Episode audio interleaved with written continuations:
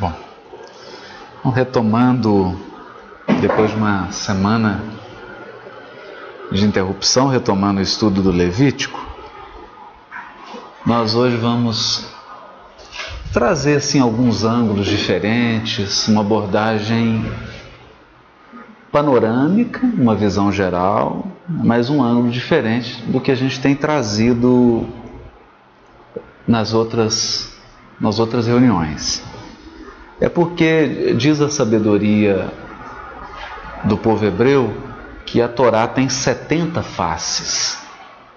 Então a gente nunca deve é, se apaixonar por uma expressão, por uma interpretação, ou por, por, um ângulo de penetração no texto, porque o texto ele pode ser abordado de, de modos muito diversos. É como uma grande montanha, você pode subi-la em 360 graus. E, e cada ângulo da subida, cada caminho que você escolhe para subir, reserva uma paisagem, experiências diferentes. E a gente achou interessante também trazer essa nova abordagem, porque depois que a irmã Ilha tem trazido o curso da carta aos Hebreus, é, a gente não, não pode deixar de. É, as luzes da segunda revelação do Evangelho, deixar de aproveitar essas luzes para a interpretação da Bíblia hebraica, do Antigo Testamento. E nós já afirmamos aqui que a nossa intenção é sempre conjugar primeira, segunda e terceira revelação. E porque quando a gente une essa sabedoria do Velho Testamento, a luz imperecível do Novo Testamento e as luzes da doutrina espírita, nós conseguimos um, um conjunto bastante proveitoso para a gente. Então vamos lá. Eu trouxe aqui um, um, um texto de Emmanuel, que a gente sempre repete, mas eu vou citar rapidamente, está no A Caminho da Luz, no capítulo 7. Emmanuel diz assim: o Antigo Testamento é um repositório de conhecimentos secretos. Repositório de conhecimentos secretos dos iniciados do povo judeu e que somente os grandes mestres da raça poderiam interpretá-lo fielmente nas épocas mais remotas. E aí ele continua: os livros dos profetas israelitas estão saturados de palavras enigmáticas e simbólicas palavras enigmáticas e simbólicas, constituindo um monumento parcialmente decifrado da ciência secreta dos hebreus. Né? Ele usa a palavra monumento, chamando a nossa atenção para estrutura, para arquitetura, para forma. Contudo, e não obstante a sua feição esfingética, aí ele está trazendo a ideia da esfinge, da pirâmide, que é também uma estrutura arquitetônica. Né? E a ideia da esfinge é que ela é um enigma, então se você não decifrar o enigma, a esfinge te devora. Esse é o sentido. É interessante ele usar a esfinge porque ela lembra a passagem do povo hebreu no Egito, a educação de Moisés junto aos sacerdotes egípcios, o acesso que ele teve ao culto iniciático, aos conhecimentos do Egito, e também a ideia da estrutura. Porque quando eu olho para uma pirâmide, fica muito claro que eu estou diante de uma estrutura arquitetônica tridimensional. Mas quando eu olho para um livro do Velho Testamento ou para um livro do Novo Testamento, nem sempre eu consigo ver estrutura. Né? Então as pessoas costumam ver apenas um amontoado de frases e elas não conseguem conectar essas frases, elas não conseguem perceber a estrutura arquitetônica, porque aquilo é um edifício, mas não de pedras, de palavras. E tem uma forma. Então, não obstante a sua feição esfingética, é no conjunto um poema de eternas claridades. Né? Mais uma vez, o poema tem forma, tem ritmo, também respeita um padrão. Né? Seus cânticos de amor e de esperança, olha que interessante. Emmanuel está se referindo ao Velho Testamento. Seus cânticos de amor. E às vezes nós não conseguimos ver amor no Velho Testamento. Né? Só conseguimos ver dureza, rigidez, falta de flexibilidade. Né? No entanto, ele está dizendo que seus cânticos de amor e de esperança atravessam as eras com o mesmo sabor indestrutível de crença e beleza. Né? Então, tem muita gente querendo destruir o Velho Testamento querendo diminuir o Velho Testamento, querendo abolir o Velho Testamento, mas Emmanuel está dizendo que o seu sabor é indestrutível. E ele está sabor de crença, de beleza. É uma, uma obra de arte espiritual. É por isso que a par do Evangelho, ao lado do Evangelho, né? está o Velho Testamento, tocado de clarões imortais para a visão espiritual de todos os corações. Então, se a gente se aproxima do Velho Testamento com uma visão humana, visão mortal, não vê poema, não vê clarão imortal, não vê forma, não vê cântico, não vê beleza, não vê inspiração, porque ele é destinado à visão espiritual dos corações. Porque a compreensão do Velho Testamento só pode se dar pelo coração. Uma perfeita conexão reúne as duas leis. Olha, o velho e o novo. Que representam duas etapas diferentes do progresso humano. Duas etapas. Infância, maioridade. Duas etapas. Ninguém se torna, ninguém adentra a maioridade sem passar pela infância. E na infância estão todos os traços do homem no futuro. Então ninguém avança negando as suas origens. Não podemos fazer isso. Né? São duas etapas do progresso humano. Moisés, com a expressão rude, expressão rude da sua palavra primitiva, recebe do mundo espiritual as leis básicas do Sinai, construindo, olha a palavra construir de novo, construindo desse modo, o artigo definido, o grande alicerce do aperfeiçoamento moral do mundo. É. é curioso falar de Moisés como um construtor, que nós vamos ver aqui como que o tabernáculo ocupa uma posição central no Levítico. Quer dizer, o tabernáculo é o centro do Levítico. Só existe o livro Levítico porque Moisés recebeu a ordem de construir um tabernáculo. Então é interessante Emmanuel retomando aqui, né? Ele construiu desse modo o grande alicerce do aperfeiçoamento moral do mundo. aperfeiçoamento moral. E Jesus, no Tabor, olha que interessante. Então, ele está lidando com duas montanhas, o Monte Sinai e o Monte Tabor. No Monte Sinai, a teofania da primeira revelação, no Monte Tabor, a teofania da segunda revelação.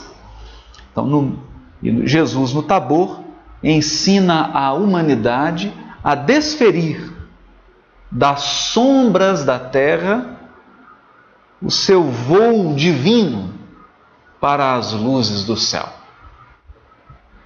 É? Então, se Moisés é aperfeiçoamento moral dos homens na terra, Jesus é o voo para a transcendência.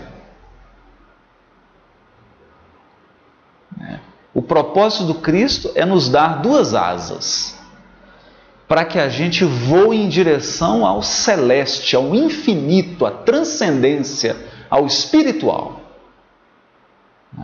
Que a gente ultrapasse os estreitos limites da terra.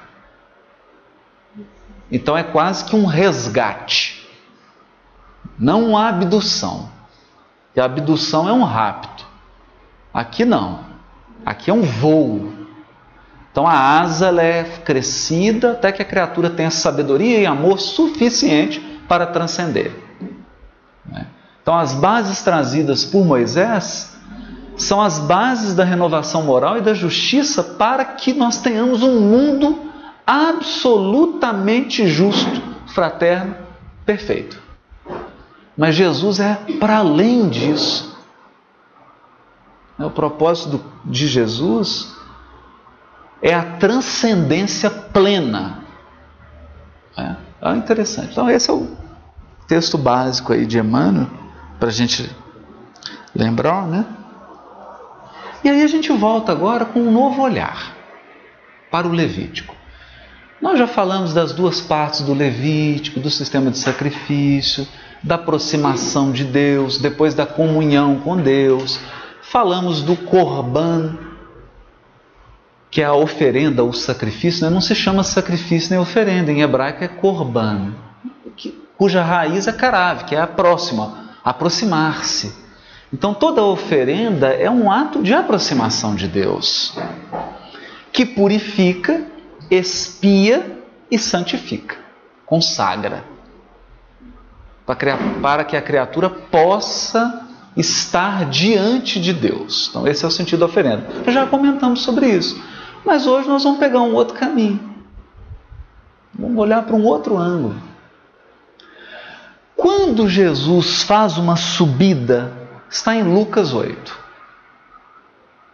Ele faz uma viagem a Jerusalém, que é a última. Ele chegando em Jerusalém, procura-lhe um doutor da lei.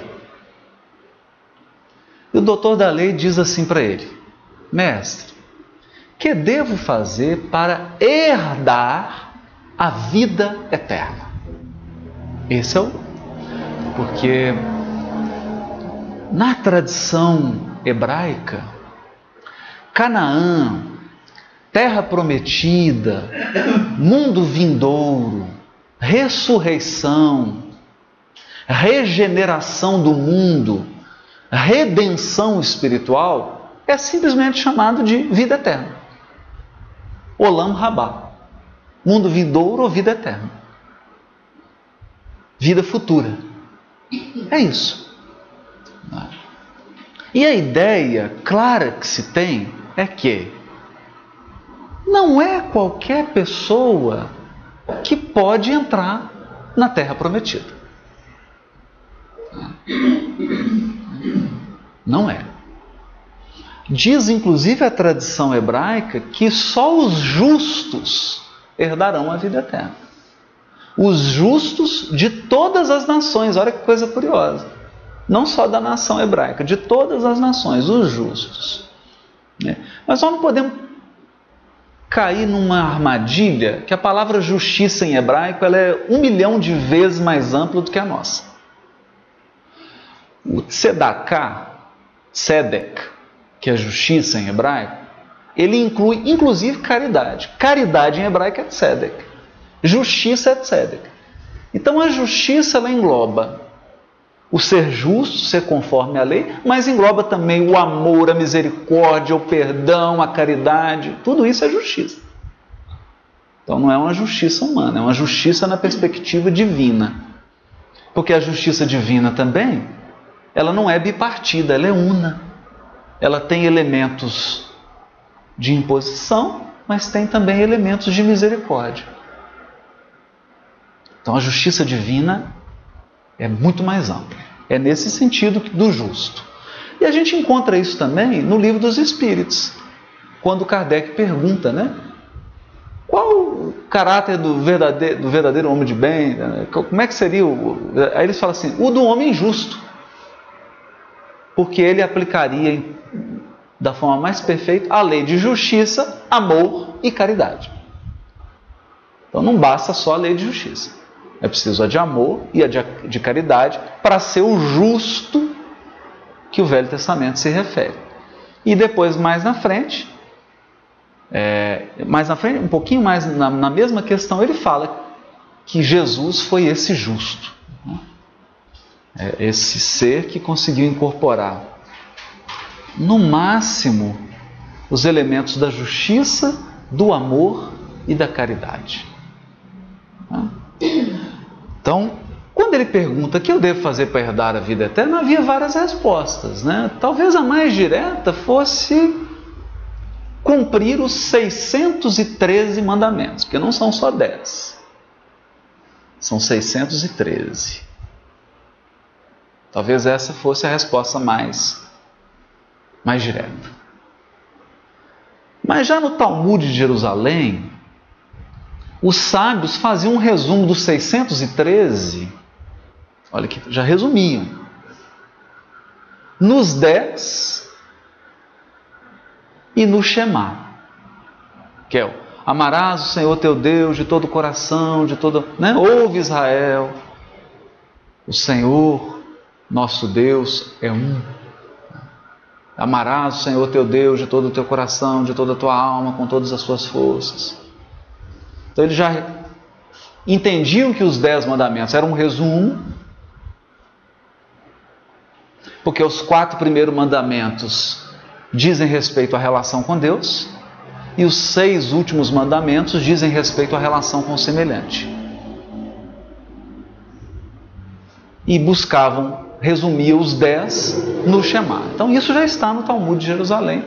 Depois eu vou trazer o texto aqui na próxima reunião, pra, só para a gente não, de, não prender no detalhe. Né? Mas lá o que, que eles fazem? Já resume os dez no chamar. E é isso que o doutor da lei faz. Quando Jesus pergunta assim: o que está escrito na lei? Que é o que nós estamos fazendo aqui. O que está escrito? O que está escrito? Eu dou o texto aqui. Como lês? Aí que está a diferença. E hoje nós estamos fazendo uma leitura diferente.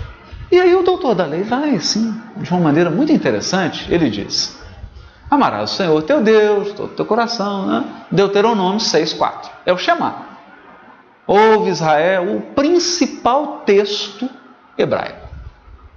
É o coração da primeira revelação.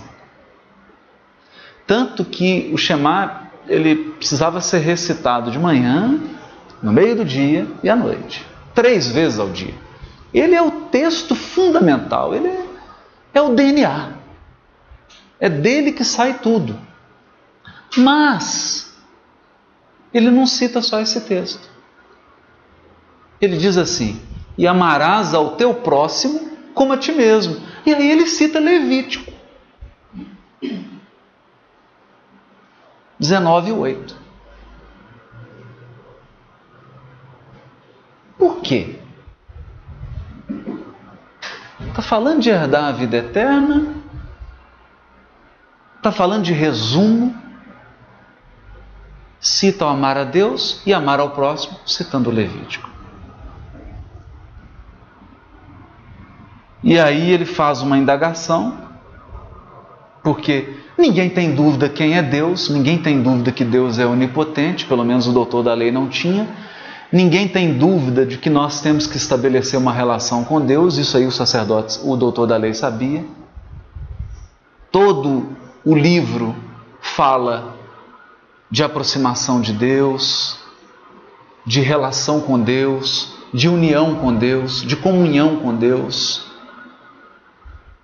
A própria definição de fé é uma definição que implica uma relação de fidelidade. Eu sou fiel a Deus e Deus me julga digno de credibilidade se eu for fiel. Né? Então é uma via de mão dupla. Fé nesse sentido de fidelidade, de relação íntima em que há confiança mútua entre as partes. Então isso ele não tinha dúvida. A dúvida é no amar ao próximo. Quem é o próximo? Como é que ama o próximo? É qualquer próximo mesmo? Tem alguma exceção? Será que o próximo é só o da minha cor? É só o da minha religião? Não, não será que eu tenho que amar só quem é da minha religião? Só quem é do meu partido político? Só quem concorda comigo? Então as dúvidas vêm da relação com o outro. E aí a gente, Jesus, ao responder a essas dúvidas, conta a parábola do bom samaritano.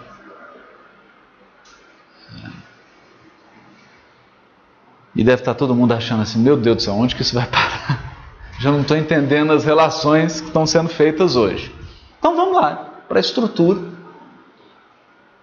A gente escreveu um pouquinho dessa estrutura no livro Parábolas de Jesus, texto e contexto, mas hoje eu vou trazer aqui a estrutura da parábola do bom samaritano para o Levítico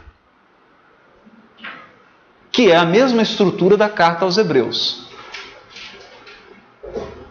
Carta aos Hebreus, parábola do bom samaritano, Levítico. Será que dá? Vamos tentar, pelo menos, né? Então vamos lá.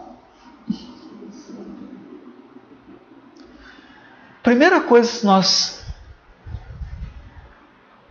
precisamos refletir quando Moisés tira o povo do Egito, está em Números 12,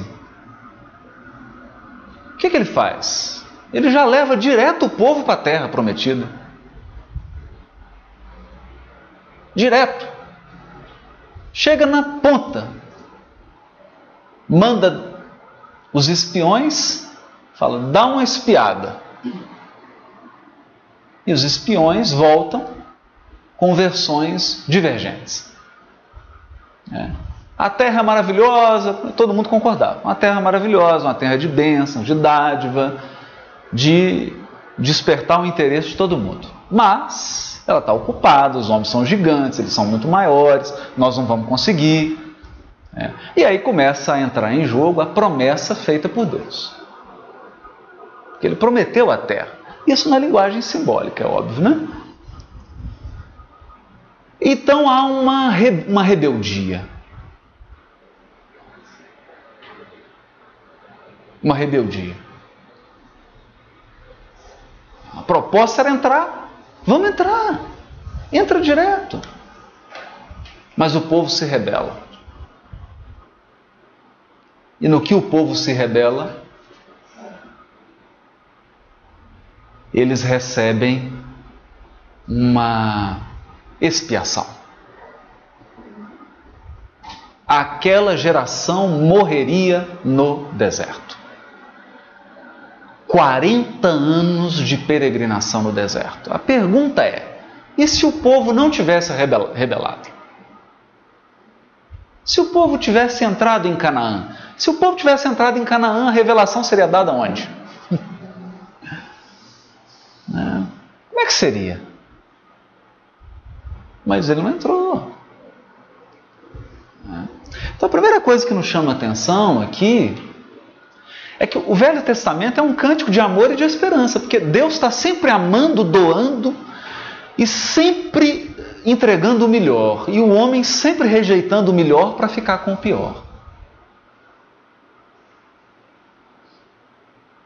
É, é essa dicotomia Deus dá o paraíso para Adão, Adão despreza o paraíso porque ele prefere comer o pão com o suor do próprio rosto. Ele prefere a terra cheia de espinhos e Eva prefere parir com dor.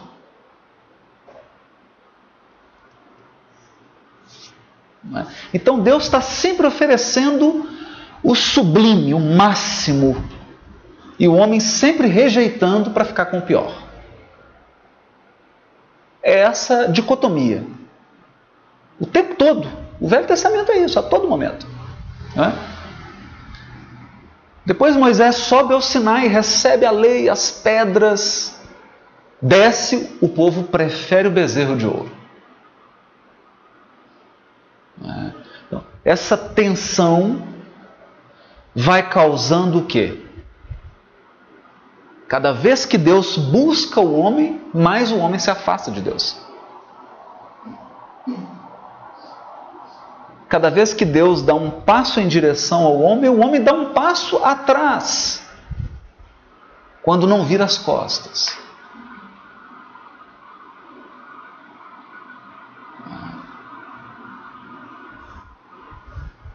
Então a imagem,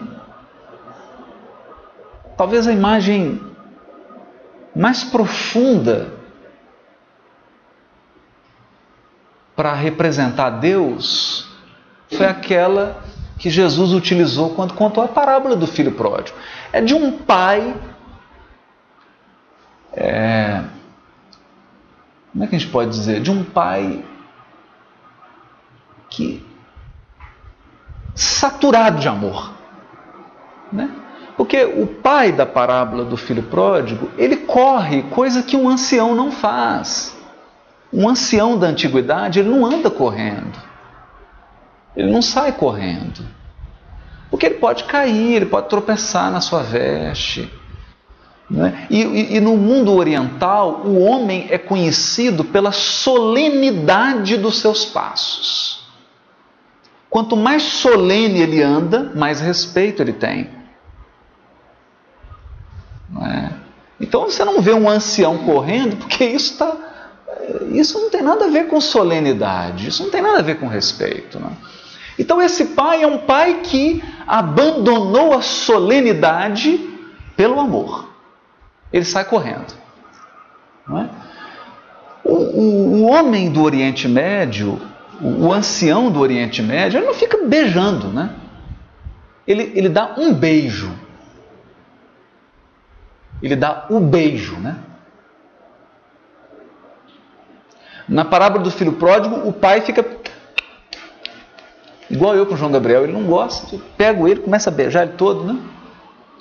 Isso, isso, isso não está certo. É? No mundo antigo não é assim, né? É, as pessoas beijam a mão dele. E se ele vai beijar um filho, é um beijo. Esse pai ele beija, beija, beija, beija o filho. É? Corre, beija. Então, Jesus quis pintar um quadro de um pai que perdeu toda a compostura por amor.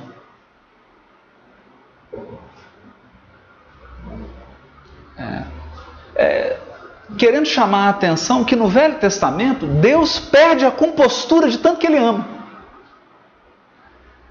E o homem se afasta e ele se aproxima, e o homem dá um passo atrás, ele dá dois à frente, e ele ele não se cansa. O seu amor é incomensurável. É essa a ideia. E como é que a gente vê isso no Levítico, então? Né? É... Isso foi muito bem colocado pela Ila, pela Maninha lá no, no, na fala dela na carta aos Hebreus. É, qual era a proposta inicial com Abraão? Abraão encontra Melquisedeque. É isso que ela diz lá, né? na, na, na, na aula da ilha, que a gente está até co colocando aí no vídeo, né, Tiago? A gente vai colocar junto aí para todo mundo assistir as aulas dela. Então, um sacerdote precisa ter genealogia, nós vamos ver isso, né? Porque ele tem que provar que ele é da família sacerdotal, que a família sacerdotal é da tribo de Levi e que, portanto, ele tem direito ao sacerdócio. Então ele tem que trazer lá uma árvore genealógica. Melquisedeque não tem genealogia. Não é? E não tem templo, e não tem Moisés, e não tem nada. E Abraão encontra esse homem e paga dízimo para ele. E esse homem abençoa Abraão. Então ele é maior do que Abraão. Porque quem abençoa é maior do que quem é abençoado. E, e a tradição hebraica, né, é a tese de doutorado da Ilha, vai dizer que é, é, Melquisedeque é o sumo sacerdote espiritual. E quando ele recebe Abraão, o que é que ele faz? Uma refeição. Então, como seria o culto a Deus? Quais seriam as prescrições? Uma refeição em família.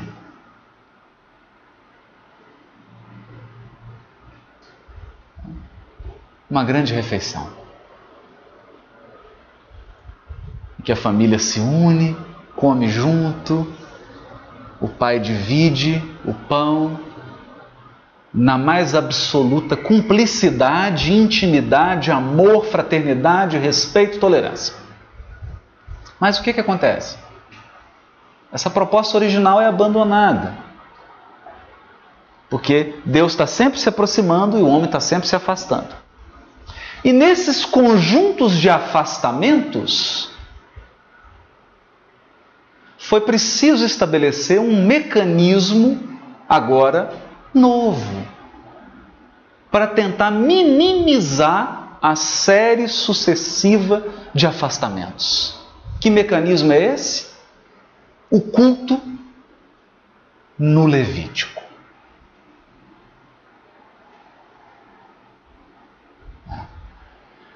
Então, toda a estrutura ritual do Levítico é eu não sei se eu posso dizer isso, né? Mas vou correr o risco. É um paliativo.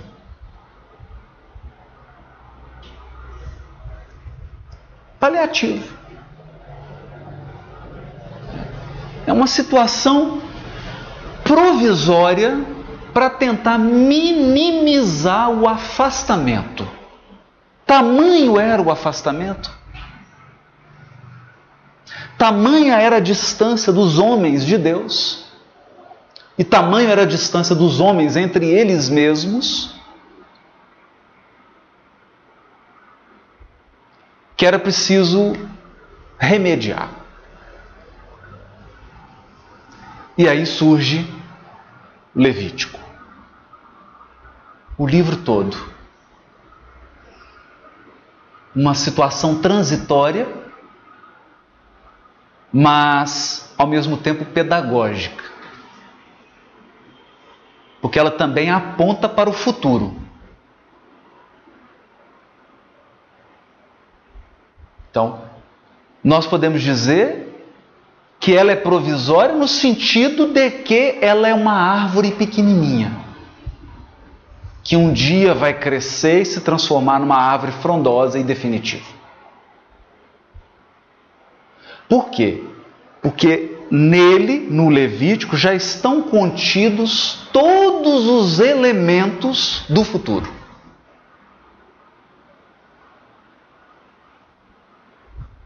É por isso que nós estamos estudando Levítico. Porque se o Levítico fosse todo anulado e viesse uma coisa totalmente nova, não tinha necessidade nenhuma de a gente estar estudando Levítico aqui.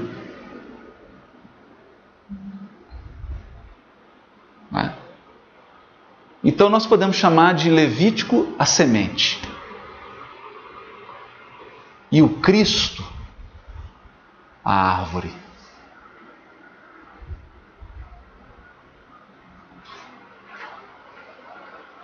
Aliás, eu não estou sendo nem original, porque Jesus diz assim: Eu sou a videira verdadeira.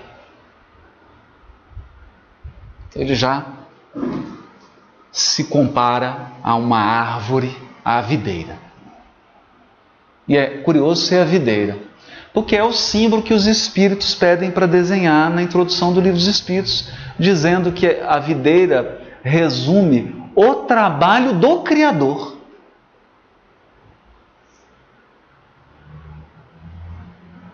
Porque o processo por, pelo qual passa a uva é o processo da purificação. É.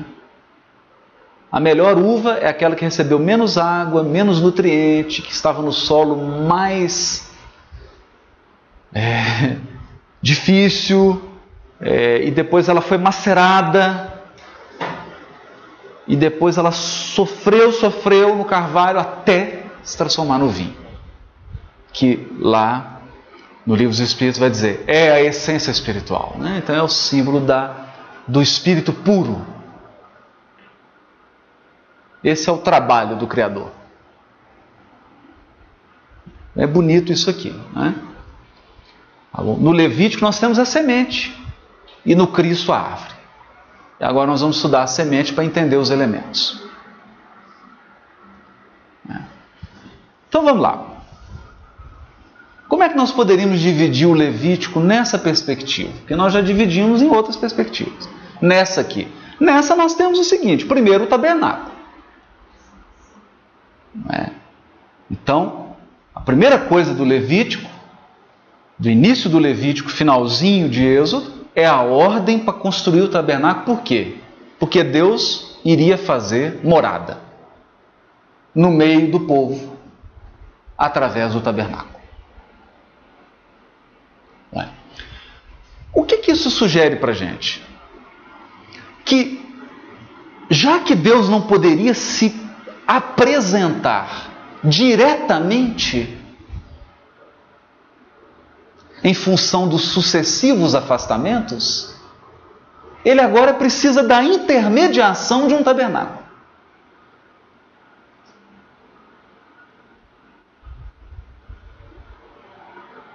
e um tabernáculo tripartido. Na primeira parte entra todos do povo.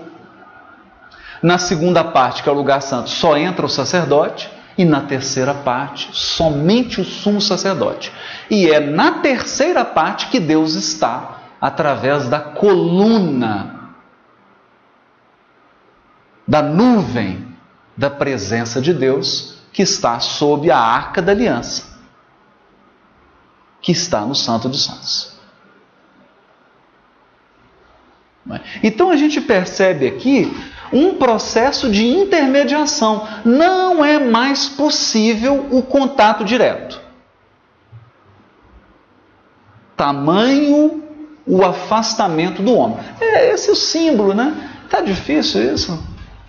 Tá difícil, Natália? Assim, tá? tá todo mundo acompanhando? Alguém quer que volte em algum ponto?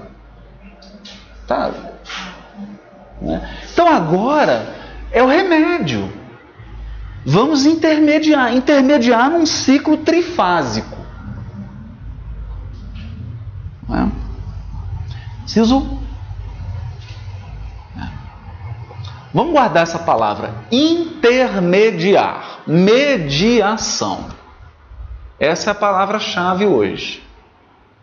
Bom, se eu tenho um tabernáculo tripartido, a pergunta é: o povo, o povo hebreu, algum dia subiu no topo do Sinai e viu Deus face a face? Nunca. Nunca. Quem subiu no topo, viu face a face, foi Moisés. O povo sempre ficou no sopé da montanha. Diz o texto que o povo viu a glória, viu a montanha pegando fogo, viu a incandescência, ouviu a voz, ouviu o eco, mas não fala que ele viu que o povo todo subiu. Então, o mais próximo que o povo chegou foi da borda da montanha incandescente. Mas convenhamos, já é muito, né? já é muito. Viram fogo, viram relâmpago, ouviram a voz, trovão. É, o texto é bonito porque diz: todo mundo viu, todo mundo ouviu. Então, quem era cego foi curado. É isso que diz o Midrash: quem era cego foi curado, quem era surdo foi curado. Quem era paralítico foi curado, porque foi até a montanha. Todos foram. Então diz, dizia a tradição hebraica que houve uma cura geral. Paralíticos, cegos, surdos, mudos, todos curados para que todos tivessem acesso à presença, ainda que um pouquinho de longe, né? Porque o afastamento era muito, né? Essa é a ideia, né?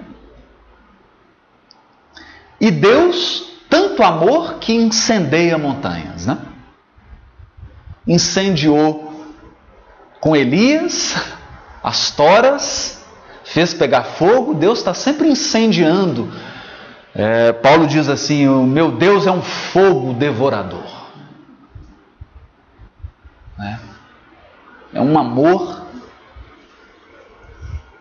eu já ia até citar Zeca Pagodinho, mas eu acho que não combina, né? Eu acho melhor não. É melhor outra referência. Agora não. Agora no Levítico eu tenho uma presença intermediada. A nuvem da presença não é mais o, a teofania do Sinai, é a nuvem da presença, a fumaça. É, é gostoso isso, né? Porque fumaça, fogo, né? No, no Sinai é o fogo, aqui agora é a fumaça. Já não. Tá, desceu um pouquinho, né? A fumaça, a nuvem, a coluna. É o eco. É um eco ou como diz os cabalistas, uma emanação. Uma emanação longínqua, mais longínqua. Né? Só que ele está no Santo dos Santos, que está por um véu. O Santo dos Santos está protegido por um véu. Ninguém entra lá, nem os sacerdotes. Que dirá o povo? Só o sumo sacerdote. E o tabernáculo está no meio. Então o que, que eu preciso? Tem o tabernáculo, o que, que eu preciso agora? De um mediador. Quem é o mediador? É o sacerdote.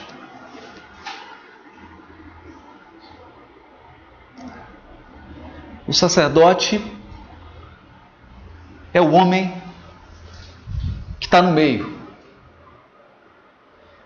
é o homem que cuida de duas relações: a relação com Deus, de um lado, e a relação com o povo, com os seus iguais. Então, o sacerdote é o homem das relações interpessoais, ele é a pessoa encarregada de cuidar das relações. Lembrando que no Velho Testamento, qual é a relação fundamental, básica, primordial, fundadora? É a relação com Deus. Por isso, amar a Deus sobre todas as coisas. A relação fundamental é a nossa com relação com Deus. A partir da relação com Deus, eu me relaciono com o próximo. Então, a relação com o semelhante é uma relação subsidiária. E o sacerdote agora é o mediador. Né? E tem o sacerdote comum e tem o sumo sacerdote, que é o máximo mediador. Por quê? Porque só ele, uma vez por ano, entra no Santo dos Santos, onde a presença de Deus se faz mais intensa através da nuvem, da, da fumaça, da coluna de fumaça, etc. Né? Onde está a presença de Deus. Então, se eu tenho um tabernáculo mediando a presença de Deus, se eu tenho um sacerdote mediando a mediação, o tabernáculo já é mediação. O sacerdote é a mediação da mediação. Aí o que, que eu vou ter? Eu vou ter regras de aproximação. Que é o que nós já falamos aqui. Aí nós já falamos, eu não vou nem me deter nisso. A aproximação de Deus só é feita mediante purificação e sacrifício. É? Aí eu tenho exigência de pureza do tabernáculo. O tabernáculo tem que ser puro e tem que ser santo, tem que ser santificado. É, quem se aproxima do tabernáculo, o sacerdote, o ofertante, que é uma pessoa do povo, e a própria oferta, a farinha, o animal, tudo tem que ser purificado antes.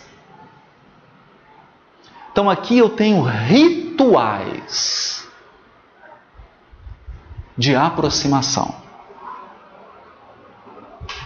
e de purificação. Todos são chamados, né, estão representados no Corban. O Corban é a oferenda, é o sacrifício. Né? Então, quem purifica é o, o Corban, quem espia é o Corban, e isso ele faz através do sangue. Porque o sangue é vida. Então nós vamos voltar nisso aqui. Depois da aproximação, eu tenho as regras de comunhão. Quem está no tabernáculo precisa manter-se puro e santo. Porque o santo aqui é reservado, né? nós já falamos isso, separado para Deus. Né? E depois? Depois que eu faço, que eu cumpro todo esse ritual de purificação, de santificação, o que, que acontece? O sumo sacerdote entra no Yom Kippur, pede perdão para si e para o povo, e ele volta, depois que ele entra, faz o sacrifício, tudo, ele volta para o povo com as mãos cheias de dádivas com os dons. Os dons mediados. Então, essa é a estrutura do Levítico. O que, que isso tem a ver com a parábola do bom samaritano? O que, que isso tem a ver com Hebreus? Segura coração, vamos lá. Podemos ir agora na velocidade de Fórmula 1? Podemos? Então vamos lá. Eu separei aqui itens. Um. Primeiro, os hebreus eles tinham um, um senso agudo da distância que separa o homem de Deus. Por quê? Porque o homem é um ser fraco, perecível, miserável, sujeito à morte, à doença, à degeneração, às intempéries do tempo, da natureza, da vida. O símbolo do homem é fragilidade. Ele é a flor do campo que nasce hoje e amanhã morre e um leve sopro o derruba. Do outro lado da relação está quem? O onipotente, inalterável, transcendente e imanente, o todo-poderoso. Então, quer dizer, há uma distância infinita entre a criatura e o Criador. Né? Está em Deuteronômio 4, 24, que fala que Deus é santo três vezes, né? Hebreus, meu Deus é um fogo consumidor. Tudo para dizer o quê? Que quando Deus se manifesta, a sua luz é fulgurante, ela amedronta o homem. Isso está em Isaías 5,5, Êxodo 20, 18 a 19. Quando o absoluto se manifesta, o, o relativo fica amedrontado. O homem é infinitamente mínimo em relação à magnitude de Deus. E eles tinham esse senso. É. Então, eu acho que isso é o, o diamante precioso do judaísmo, do monoteísmo judaico, da primeira revelação. Essa consciência da transcendência de Deus e da fragilidade humana. Isso é importante. Bom, então nós temos uma questão aqui. Só pode haver um relacionamento com Deus se houver uma transformação radical do ser humano.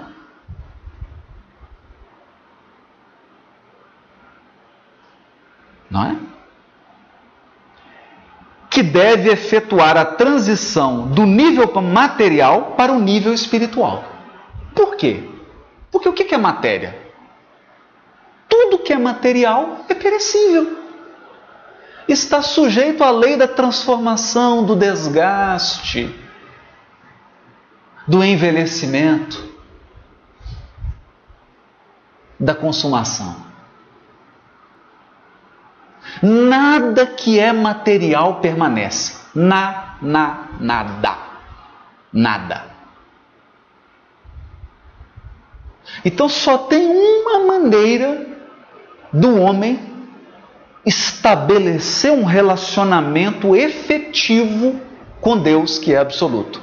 Se ele se transformar, se ele se afastar do, dos seus aspectos materiais e adentrar na sua essência espiritual. Ou se ele fizer com que a sua essência espiritual sobrepuje a sua natureza material. Porque o homem é composto, né? Tá lá, Deus formou Adão do, da argila, do barro, da terra, da Adamá, da argila da terra vermelha, por isso ele chama Adão, vem de Adamá. Mas o homem não é só material, não é só um corpo. E aí ele sopra. É. Aí o, o homem passa a ser nefesh, alma vivente. O que, que é a alma a não ser o espírito unido ao corpo? Então é o espírito unido ao, ao material. Essa é que é a ideia. Se não houver esse processo de transcendência humana, não há relacionamento com Deus. E como é que isso se faz? No Levítico, através de um processo que nós vamos chamar de consagração ou santificação. Lembrando que a palavra santo em hebraico é Kodesh, Kodesh é separado, reservado. Então vamos lá. O que é esse processo? O homem o ser humano e o povo não têm a pureza necessária para se aproximar de Deus. Isso está lá em Êxodo 19, 12 e em Êxodo 33, versículo 3. O, o povo, o ser humano, não tem a pureza necessária. Ele precisa então se santificar, se purificar e se santificar. Vamos lá. Esse é o propósito. Quer dizer, Vamos entender aqui que o propósito não vai mudar. Esse, esse objetivo, essa meta é a nossa, de todos nós aqui. O que, que mudou? Mudou ou mudaram os meios, não o propósito. A conversa de Jesus com a mulher samaritana. Deus é espírito, é verdade. E ele procura adoradores que o adorem em espírito e em verdade. Isso significa o quê? Se eu não transcender a minha natureza material, se eu não transcender os meus interesses materiais, se eu não me conectar com a minha essência espiritual, se eu não me transformar em espírito, não no sentido de desencarnar, não é isso não, viu gente? É no sentido de espiritualizar-se. Se eu não me espiritualizar, não tem relacionamento efetivo com Deus. Essa é a meta, esse é o propósito, né? Como é que o Levítico faz isso? Qual o meio ou quais os meios que o Levítico oferece para isso? O Levítico oferece uma solução ritual.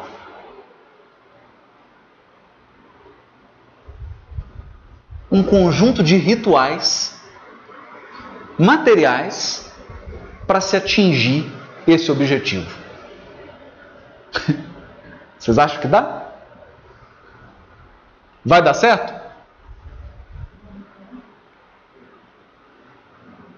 Vai? mais ou menos, né? Mais ou menos. Vai dar certo parcialmente, fragmentariamente.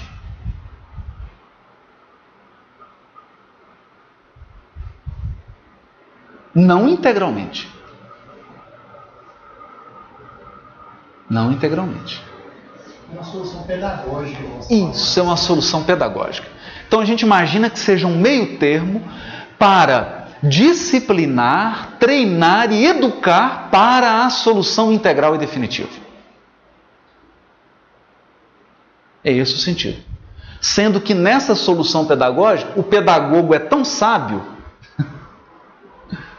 que na solução pedagógica tem todos os elementos da solução integral. Está muito difícil? Hoje está assim, né? Tá. então, que solução ritual é essa?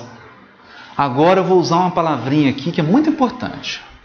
É um sistema sofisticado de separações. Hã? Sistema sofisticado de separações. O que, que é separação em hebraico? Kodesh. Então eu posso dizer sistema sofisticado de santificação, é a mesma coisa. Separar é santificar. Nesse contexto aqui. Que sistema é esse? Ou que processo de separação é esse? O processo de separações de reservas. Porque, vamos tentar trazer uma metáfora aqui. O que é o vinho res, o reserva? Né? O sujeito produz o vinho. Aí tem uma parte lá, né? ele põe tudo lá naqueles carvalhos, nos tonéis, né? Mas tem um que superou. Ficou. Aí ele reserva aquele para dar um tratamento especial e aquele vinho se torna um vinho especial, um vinho reserva. É esse o sentido. Como começou o processo de separações ou de santificações? Começou com a eleição do povo hebreu. O povo hebreu, dentre todos os povos, foi separado para se consagrar a Deus. Foi o primeiro processo de separação bíblico. Você tem a humanidade inteira? Ah, vou trabalhar com a humanidade inteira? Não, vou trabalhar com uma parcela da humanidade primeiro. Primeiro vou trabalhar com uma parcela, depois eu amplio.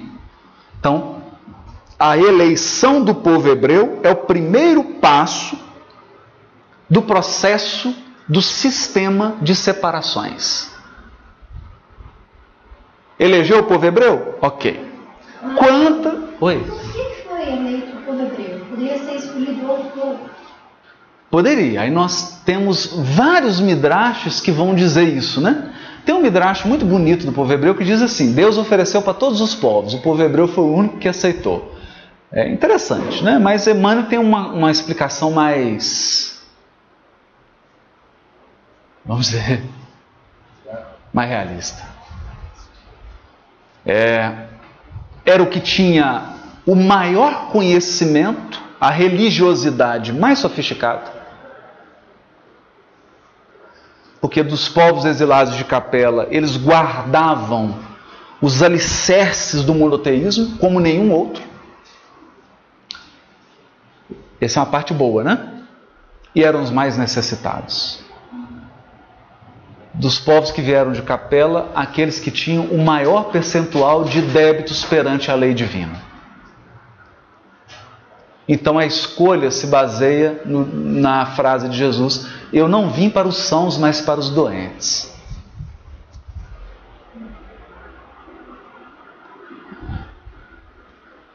Da mesma forma, a escolha do Brasil, mas aí já é tema para o seminário, né? Brasil, coração do Que a gente imagina, pátria do Evangelho, Brasil, coração do mundo. Imagina que Jesus vai escolher o país mais aquinhoado, o economicamente mais forte, o socialmente mais organizado. Não. Vai escolher o mais necessitado de todos. E vai trazer para o Brasil os espíritos mais endividados e os mais necessitados para formar a pátria do Evangelho. O critério é sempre esse. O mais necessitado precisa receber o maior auxílio. Aliás, eu vou retomar uma coisa bonita que a Ila falou na aula, na aula 3 de, de, de Epístola aos Hebreus. Ela disse assim: quando Jesus conta, no final dos tempos, o Senhor chegar e vai separar as ovelhas dos cabritos, dos bodes. Aí a gente já imagina, pô, ovelha se deu bem, cabrito, tá lascado, né? Tá perdido. Não. Se a gente voltar para a tradição antiga, o cabrito necessitava de cuidados especiais. Ele era mais frágil. Então o pastor primeiro ele separava as ovelhas e depois tinha que dar uma atenção toda especial para o cabrito. Então, quando houver, já está ocorrendo esse processo da regeneração do mundo, em que os, os espíritos mais necessitados vão ser separados, eles vão ser separados não porque é para ser excluído, mas porque eles vão necessitar da maior dose de cuidado e de amor.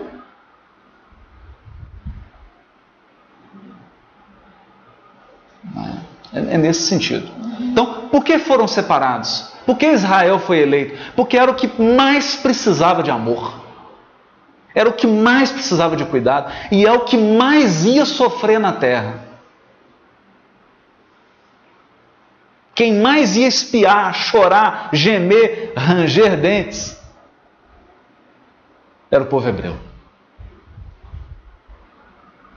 Nenhum povo sofreria mais e talvez não, tenha sofrido mais do que o povo hebreu.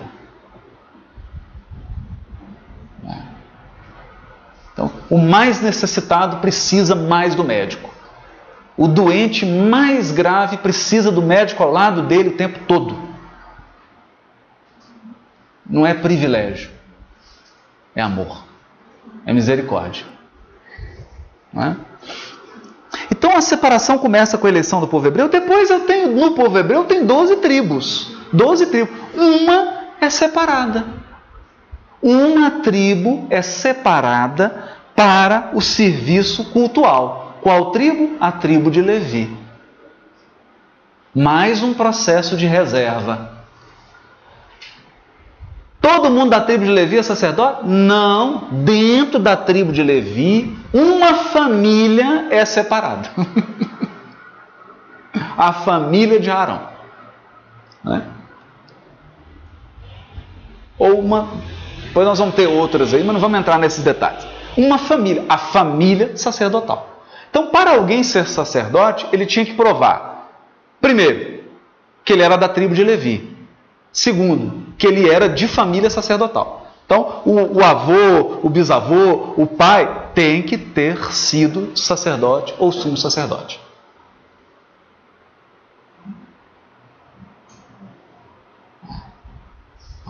Separação.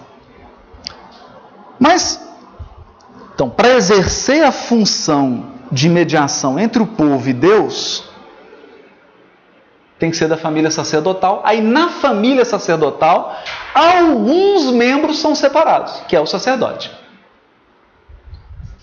Olha, povo, tribo, família, homem. Separei um homem. Você vai ser o sacerdote. Viram o processo de separação? Ok. Esse homem que é separado, ele recebe o quê? Uma consagração especial. ritual, unção, roupa, uma série de obrigações. Por quê? Porque ele tem que ser separado do mundo material para ficar à disposição do mundo espiritual. Ou, se vocês preferirem outra terminologia, ele tem que ser separado do mundo terreno, do mundo profano e ser conduzido para o terreno sagrado, para o terreno espiritual. Como é que se faz isso? Primeiro, banho ritual para purificar dos contatos profanos. Ele não pode ter contato. O sacerdote não pode enterrar, não pode tocar em morto. A esposa dele menstruada, ele não pode tocar na esposa. Alguém que está com doença de pele, ele não pode. Então, ele não pode ser contaminado pelo ramerrão do dia a dia.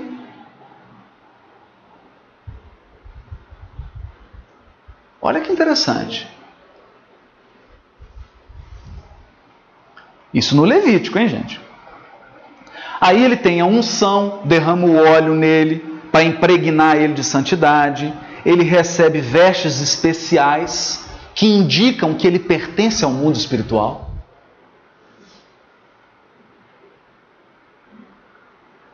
Não é? Porque elas representam elementos do mundo celeste. Depois a gente vai estudar isso aqui. E o que, que ele tem que fazer?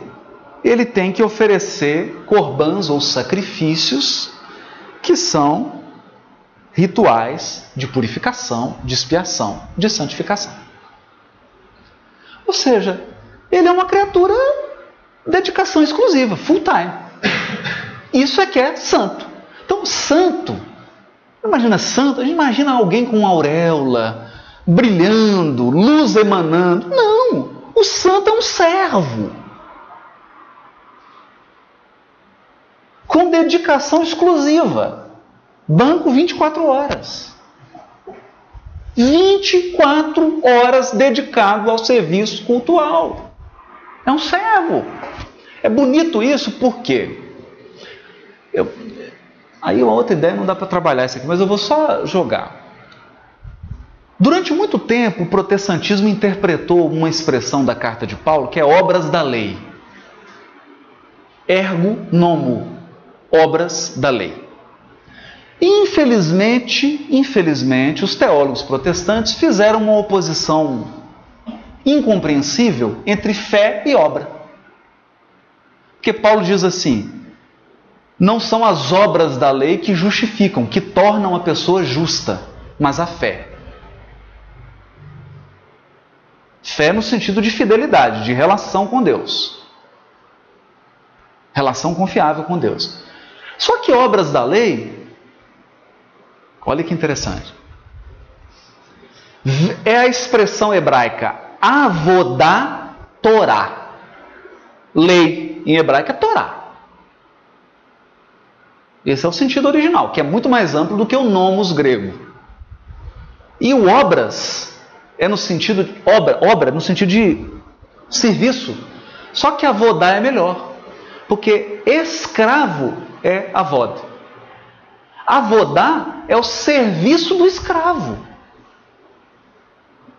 Avodar a Torá é o serviço do sacerdote, é um serviço escravo. Escravo no sentido de que ele não pode fazer mais nada. Ele está absolutamente consagrado para aquilo. Aí ele tem que limpar, tem que levar a cinza, tem que matar os animais, tem que sacrificar, tem que manter a vela acesa. Gente, vocês não imaginam como que dá trabalho. Dá muito trabalho. Avodar a Torá.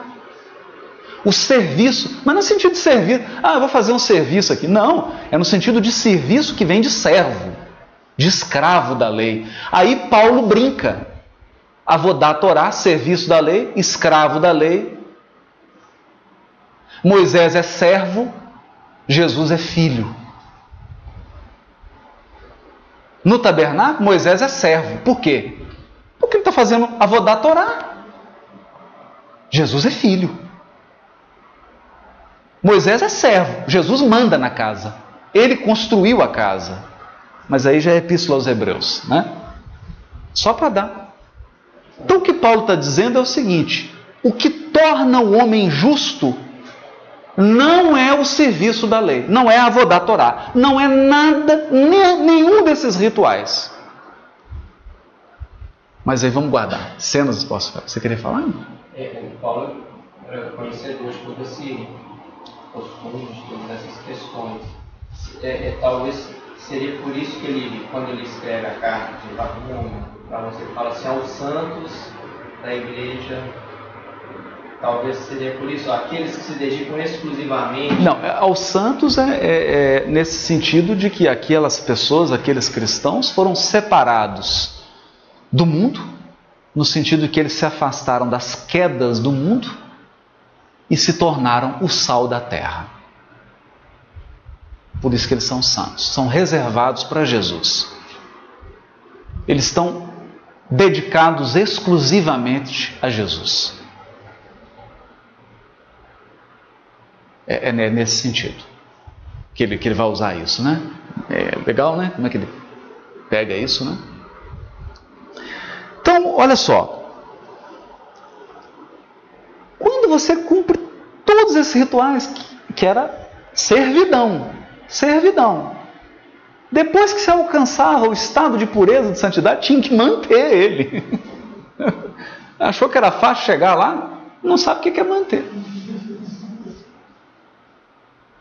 Estava você lá andando distraído e a sua esposa, menstruada, encostava em você. Contaminou.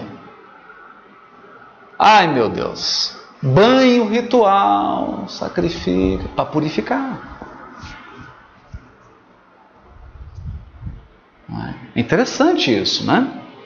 Por isso, quando a gente vê a parábola do bom samaritano, um homem caído lá que você está morto, o sacerdote passa de longe, mano.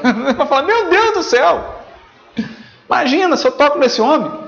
Aí banho, um animal, estou acabando de voltar de lá, não aguento, quero chegar em casa, puro. Puro e limpo. Esse homem está morto, ó, Deus o tenha. Ó Deus, abençoa, recebe a alma desse pobre.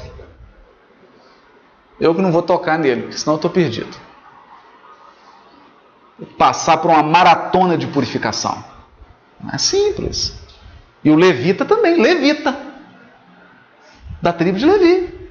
O ajudante lá do sacerdote, mesma coisa. Passou, nossa senhora, meu Deus do céu.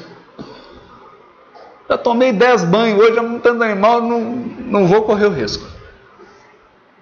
Interessante isso, né?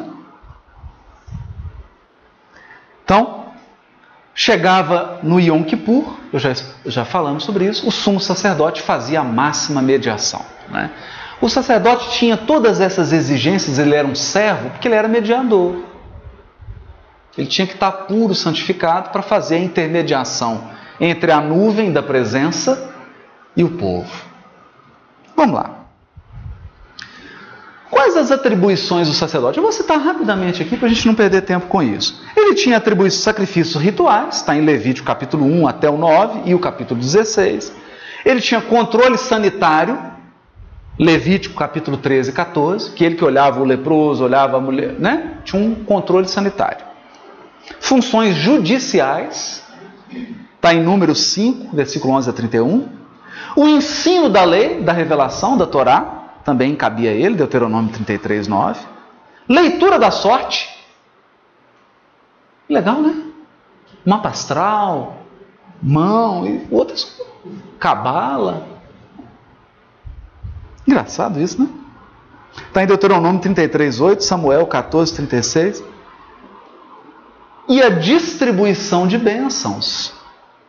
6, 22, Eclesiastes 45, 15. Por que distribuição de bênçãos? Porque ele fazia intermediação.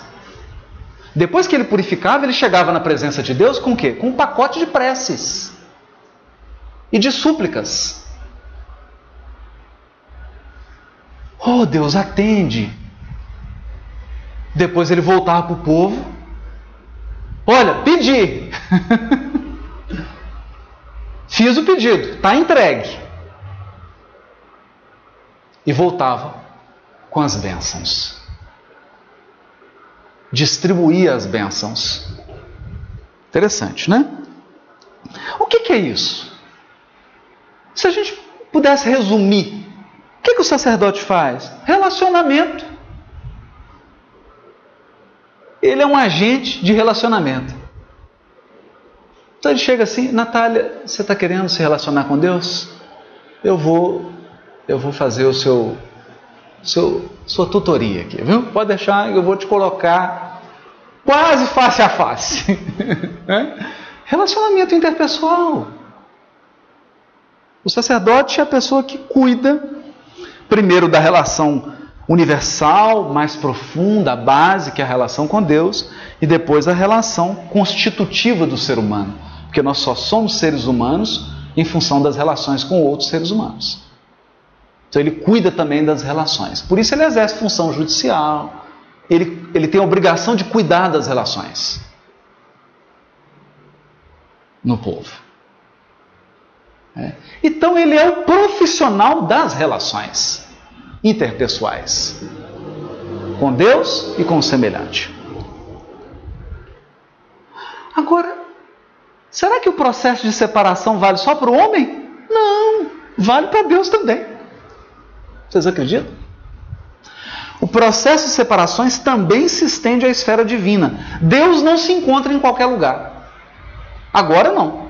Ele só pode ser encontrado no tabernáculo. Ah, mas eu quero procurar Deus lá no lago. Não está lá. Ele limitou-se. Ele só pode ser encontrado no lugar santo, num lugar que foi separado, reservado para ele. Qual é? O tabernáculo. Né? O tabernáculo é um espaço reservado ao culto, ao culto né? e interdito ao público. O povo, o público, não pode entrar lá dentro. Olha como é que é separado. É. Para entrar no lugar santo, o sacerdote deve se submeter a um ritual envolvendo cerimônias sagradas, em tempos sagrados, tem épocas definidas, sagradas, e especialmente a cerimônia de sacrifício, o Corban, cujo objetivo era transportar a oferta do mundo profano, terreno, para o mundo sagrado. Porque o que é oferta? Vamos pensar aqui. Eu levo um animal.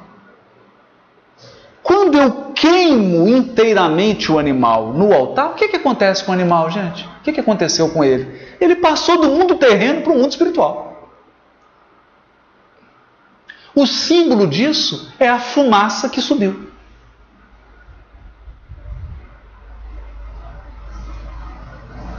Esse é o sentido. Agora aqui. Ah, não é possível, esse relógio está errado. Esse relógio está errado. Então, para que, que existe sacrifício no, no Levítico? O sacrifício é um símbolo da espiritualização. O animal queimado no altar, sacrificado no altar, ele foi subtraído do mundo terreno e penetrou no mundo celeste, espiritual. Por que, que foi um animal? Porque não teve nenhum sacerdote que, quis, que quis ir. Imagina, né? Quem queria ir? Então o animal ia no lugar do sacerdote e do ofertante.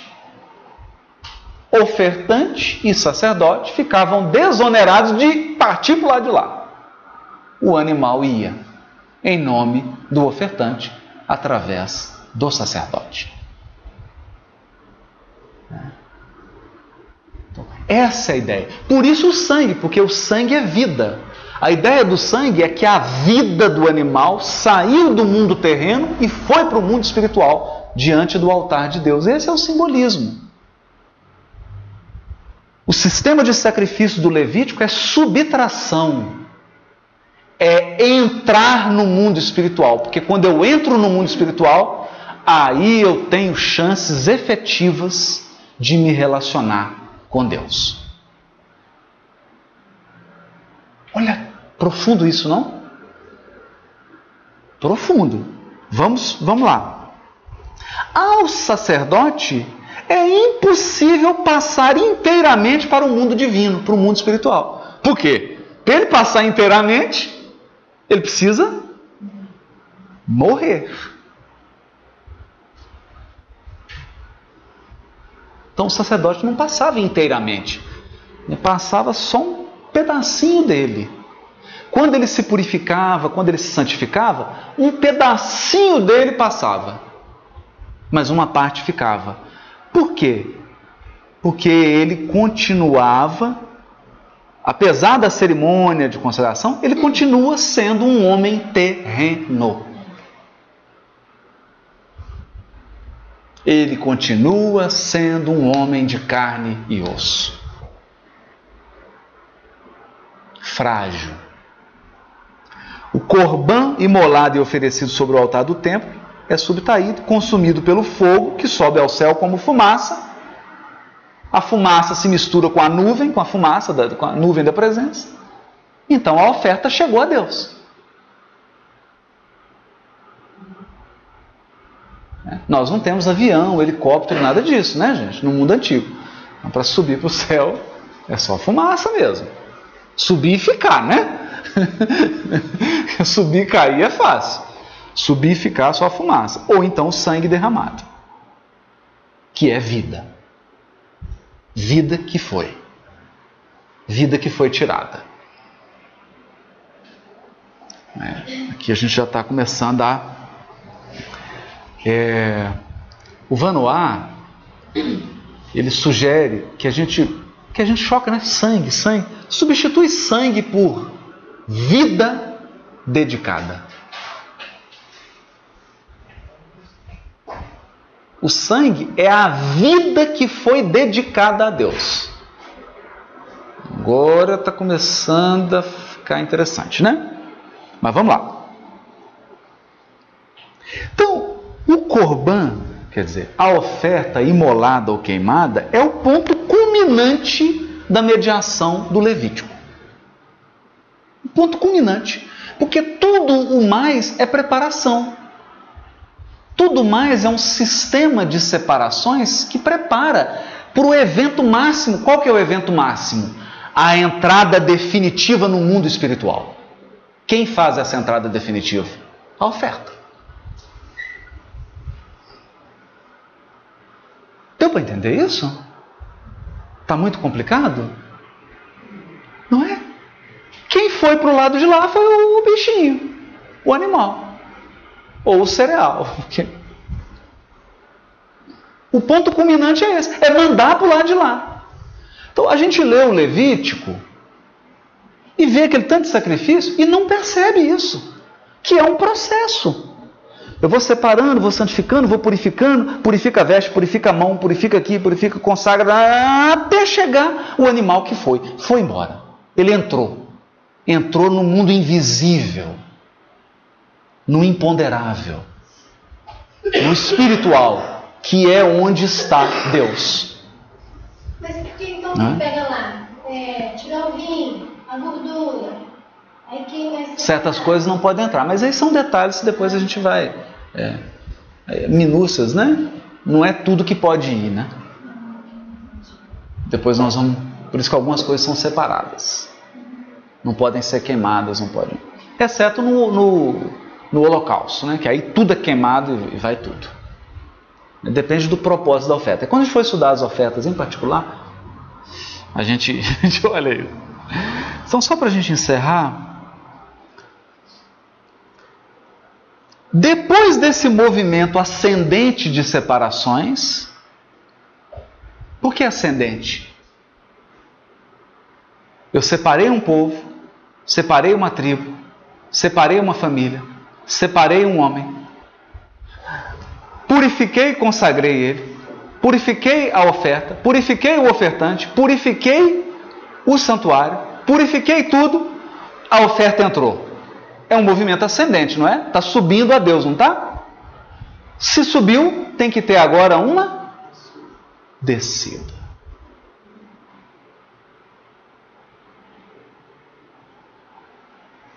Descia um homem de Jerusalém para Jericó. O processo da subida havia sido feito. O sacerdote e o levita subiram, fizeram o sacrifício, fizeram tudo que tinham que fazer. O processo de ritualístico da subida fora feito. Jesus agora começava a descrever na parábola do samaritano o processo de descida. E o que é o processo de descida? Depois desse movimento ascendente de separações sucessivas, há um movimento descendente de dons divinos. Porque depois que a oferta entra no mundo espiritual, Deus devolve dádivas, dons. Isso se todo o processo ascendente foi rigorosamente observado. Por isso que o sacerdote que descumprisse alguma regra do procedimento ascendente, a pena era de morte. Sentença de morte. Desrespeitar o processo ritual do Levítico é pena de morte. Por quê? Porque aí Deus não manda as bênçãos, as dádivas. Era esse o sentido. Né? A eficácia das dádivas estava condicionada à eficácia dos processos sucessivos de subida, de separações sucessivas. Eu vou voltar muito nisso, tá, gente? Hoje é só um panorama. Já vou encerrar aqui agora, que nós já passamos. Então, agora, depois que o sacerdote, principalmente o sumo, cumpriu todo o processo de separação ritual, todo o árduo trabalho de subida, ele agora vai exercer a principal função da sua vida, que é ser o mediador dos dons divinos. Tudo que ele fez foi para entrar na casa. Agora ele vai pegar os bens e trazer para o mundo terreno. Ele entrou no mundo espiritual, no mundo sagrado, no mundo celeste. Agora ele traz as dádivas do mundo celeste. Que dádivas são essas? São graças, dádivas. São dádivas. Deus dá se Ele quiser, o quanto Ele quiser, quando Ele quiser, como Ele quiser. Por isso que são dádivas, dons.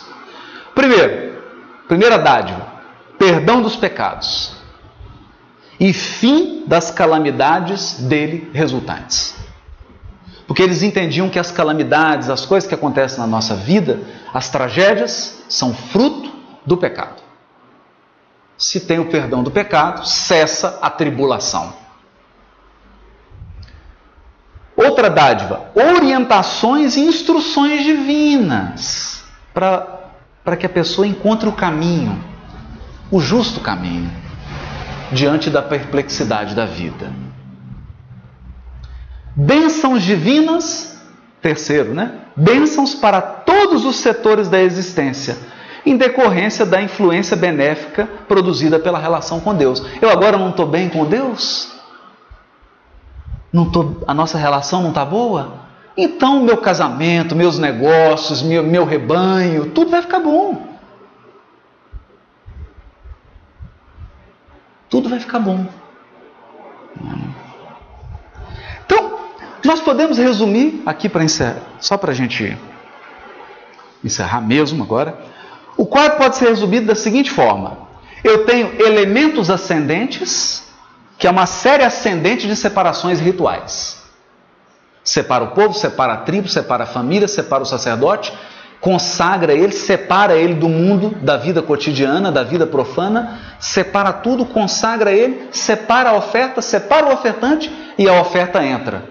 Ela é separada do mundo material e entra no mundo espiritual. Então, esse é o primeiro elementos ascendentes, é uma série de separações. Aí o que, que eu tenho? O elemento central. Qual que é o elemento central? A admissão do sacerdote na morada de Deus. Aí ele pode entrar na casa. Entra dentro da casa. Deus, entrei. Posso pedir? Pode. Porque se ele não cumprir a série ascendente, ele não pode entrar. No Levítico tem uma coisa engraçada: os dois filhos de Arão entraram sem seguir o processo, o fogo queimou os dois. Morreram. Por quê? Porque não obedeceram ao processo para entrar. Então o elemento central é a admissão. E depois tem o elemento descendente, que é a transmissão dos dons de Deus ao povo, tais como perdão, instrução e bênção. Aí eu vou comentar na semana que vem. As bem-aventuranças seguem esse padrão. São nove bem-aventuranças: quatro ascendentes, uma central, quatro descendentes. Vamos ver rapidinho e vamos encerrar. Quatro. Qual que é a central? Qual que é a, a, bem-aventurança central? Bem-aventurados os misericordiosos, porque eles receberão misericórdia. Por que, que ela é a central? Porque misericórdia quero e não sacrifício. Misericórdia quero e não sacrifício. Ela é a central. A misericórdia é a entrada na morada de Deus. Para chegar lá, eu preciso, bem-aventurado pobre de espírito, bem-aventurados aflitos. Olha o sistema de purificação aí, gente. Bem-aventurados os mansos e bem-aventurados os que têm fome, têm sede de justiça. Mas não é justiça. Não podemos confundir quando Jesus fala fome, sede de justiça. Ah, eu quero entrar na justiça. Não, não é isso. Fome e sede de justiça é eu estou morrendo de vontade de me tornar um justo.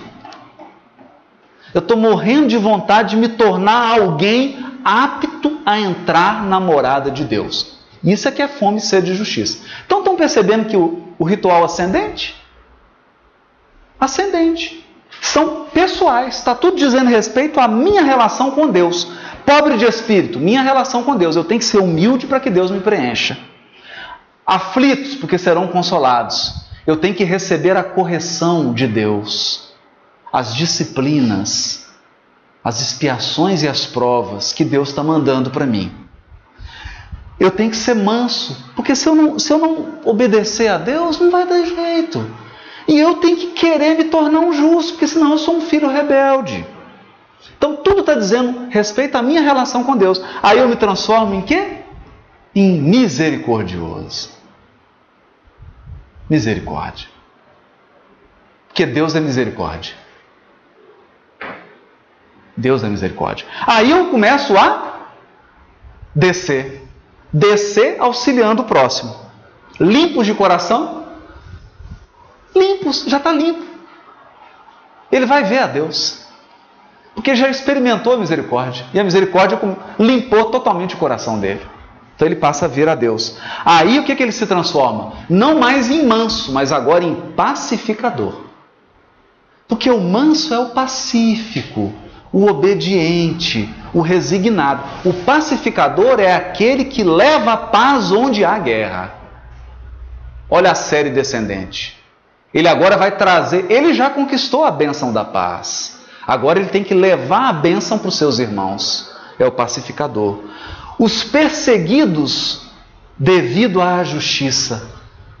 Ou seja, por ser um representante da justiça, por ser um justo, ele passa a sofrer perseguição, incompreensão. E por fim, os injuriados e perseguidos por causa do Cristo, que é o máximo